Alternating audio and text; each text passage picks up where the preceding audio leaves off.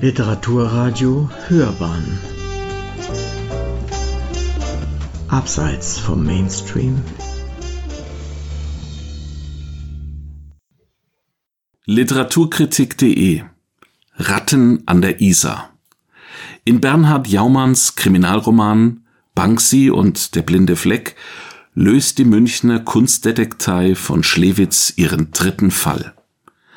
Eine Rezension von Dietmar Jakobsen Die Kunstdetektei von Schlewitz bräuchte dringend einen neuen Auftrag. Das Geld ist knapp geworden, so knapp, dass Ruppert von Schlewitz, Gründer und Chef des kleinen Unternehmens, inzwischen sogar die Steuererklärung selbst machen muss. Da tauchen in München plötzlich Ratten auf. Graffitis im Stile Banksys, für die die Ratte ja ein Hauptmotiv darstellt. Der berühmte Street Art Künstler an der Isar, echte Banksys in Bayerns Landeshauptstadt? Es ist schwer zu glauben. Als sie aber nach Bogenhausen gerufen werden und dort an der Fensterfront einer Villa die Kopie des 2018 bei Sotheby's halb geschredderten Girl with Balloon vorfinden, beginnen von Schlewitz, Klara Ivanovic und Max Müller sich mit dem Fall zu beschäftigen. Bernhard Jaumann, Jahrgang 1957, lässt in Banksy und Der blinde Fleck seine Kunstdetektei von Schlewitz zum dritten Mal ermitteln.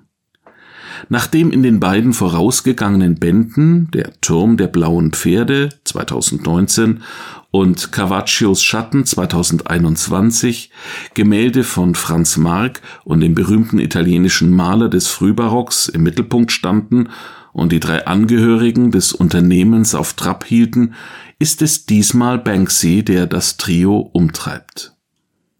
Im Auftrag der Bewohnerin jener Villa, an der das berühmt-berüchtigte Graffiti mit dem einer Mädchenhand entgleitenden herzförmigen roten Luftballon prangt, der Künstler hatte es nach der aufsehenerregenden Sotheby's Aktion in Love is in the Bin umbenannt, streckt man seine Fühler aus.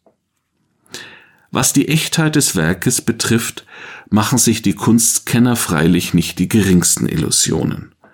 Denn warum sollte Banksy wohl sich selbst kopieren und das ausgerechnet noch in München? Aber zumindest Max Müller ist zunehmend überzeugt davon, dass man im Zuge der Nachforschungen hinter das Geheimnis des großen Unbekannten der Kunstwelt kommen könnte. Und wäre das nicht eine welterschütternde Sensation und damit aller Mühen wert? Doch zunächst sehen sich von Schlewitz und die Seinen einem anderen Phänomen gegenüber, nämlich dem eines angesichts der womöglich vom Meister selbst stammenden Werke blitzschnell anspringenden und schon bald in seiner Gier kein Maß mehr kennenden Kunstmarktes. Als ein alter Bekannter der Detektive, Kunsthändler Toni von der Au, dem Inhaber eines Dönerladens, an dessen Tür sich eine Kopie des Flower Thrower, jenes mit Blumen statt Molotow-Cocktails werfenden vermummten Mannes findet, Tür samt Kunstwerk abschwatzt, ist das der Startschuss zu einer wilden Hatz auf alles, was auch nur im entferntesten nach Banksy aussieht. Und der Hype wird noch schlimmer in dem Moment, da ein namhaftes Münchner Auktionshaus das sperrige Artefakt für 700.000 Euro unter den Hammer bringt. Von da an ist kein Halten mehr, auch wenn der Künstler selbst über seine Agentur Pest Control inzwischen die Urheberschaft an den Münchner Stencils leugnet. Doch das Dementi stößt die auf Sensationen erpichte Presse wenig. Immer weiter wird an der Geschichte gebastelt, dass Banksy Großbritannien den Rücken gekehrt und sich just in München neu erfunden habe, um der Kommerzialisierungsfalle, in die er mit seinen Werken allgemach zu geraten drohte, zu entgehen. Dass es sich bei der zuletzt genannten Theorie um eine äußerst geschickt in die Öffentlichkeit geschmuggelte Hypothese von Max Müller handelt, will weder Rupert von Schlewitz noch Klara Ivanovic gefallen. Denn die beiden sind inzwischen zu ganz anderen Erkenntnissen gelangt. Für sie wird zunehmend die Tatsache interessant, dass einige der immer zahlreicher erscheinenden Banksys an Stellen zu finden sind, in deren unmittelbarer Nähe vor Monaten menschliche Tragödien mit Toten und Verletzten stattgefunden haben. Und als Claras Vater, selbst einst Künstler mit anarchistischen Neigungen, inzwischen krank und pflegebedürftig, auf den ersten Blick sieht, dass die Graffiti zwei verschiedene Handschriften tragen, kommt langsam Klarheit in die Geschichte.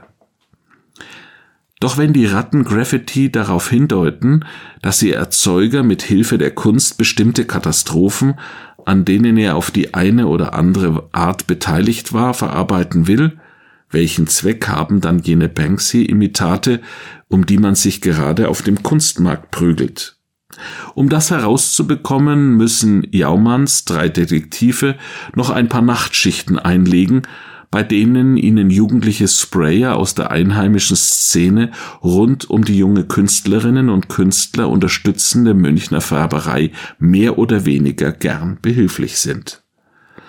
Und ein wenig gefährlich wird es schließlich auch, als von Schlewitz in einer dunklen Nacht am Münchner Haus der Kunst beobachtet, wie an die Fassade des historischen Gebäudes gerade ein weiterer Banksy gesprayt werden soll.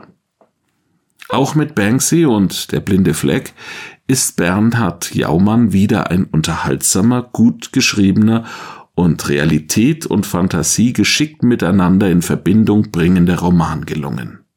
Wer mag, kann sogar noch etwas lernen aus der Geschichte um die Ratten an der Isar über Kunst und Kommerz, Original und Kopie, menschliche Leichtgläubigkeit und Profitgier, sowie nicht zuletzt über den blinden Fleck, der sich immer dort findet, wo Menschen über Elend und Tod einfach hinwegsehen. Und was das Beste ist, sowohl die drei im Mittelpunkt stehenden Figuren als auch das Metier, welches sie vertreten, haben ihr Potenzial noch lange nicht erschöpft. Bei all den Intrigen, Skandalen und Geheimnissen, auf die man in der Kunstwelt stoßen kann, muss es also nicht bei einer Trilogie bleiben.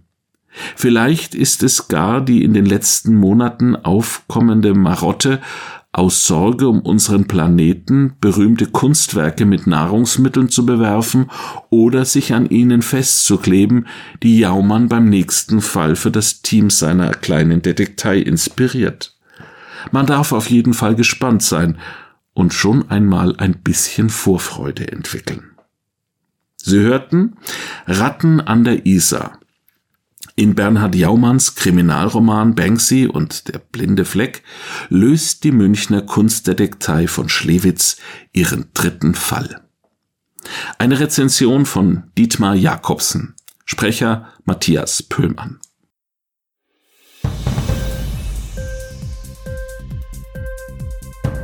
Hat dir die Sendung gefallen? Literatur pur, ja, das sind wir. Natürlich auch als Podcast. Hier kannst du unsere Podcasts hören.